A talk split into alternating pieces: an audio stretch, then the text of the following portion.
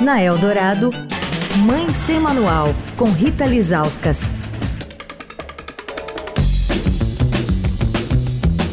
Oi, gente, Mãe Sem Manual de volta. Estamos com a arte educadora e escritora Aniette Abreu, que está lançando o livro A Baiomi, a Menina de Trança, pela Hanoi Editora.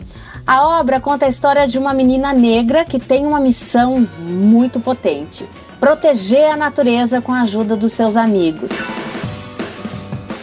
Aniette, a gente falou um pouquinho de representatividade ontem e eu queria continuar nesse assunto. Né? Quando você era criança, é, não se via, como se vê hoje, protagonistas negras em livros, em filmes, estou certa?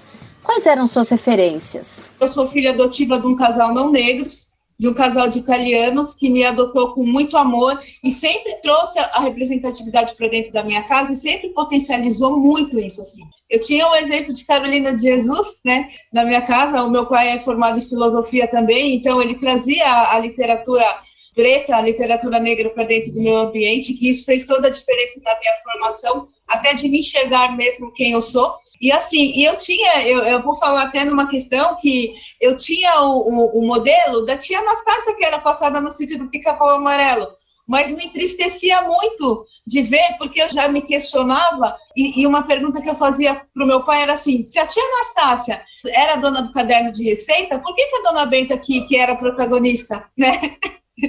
Então, isso assim, eu nunca soube entender direito, nunca soube lidar muito com isso. Por quê? Se ela que fazia tudo dentro do sítio do pica-pau, se ela cozinhava o mínimo que, que ela deveria ter, até hoje a gente deveria entrar no supermercado e ver alguns itens né, que a gente consome, levando o nome de tia Anastácia, não de Dona Benta. Né? E eu tinha muito assim, e refletia muito com meu pai nesse sentido também, conversava, perguntava, e eram poucos lugares que a gente podia, dentro de sala de aula, não podia levar tanto essa discussão, essa discussão não era tão fomentada. Quer falar com a coluna? Escreve para mãesemanual.estadão.com. Rita Lisauskas, para a Rádio Dourado, a rádio dos melhores ouvintes. Você ouviu Mãe Sem Manual, com Rita Lisauskas.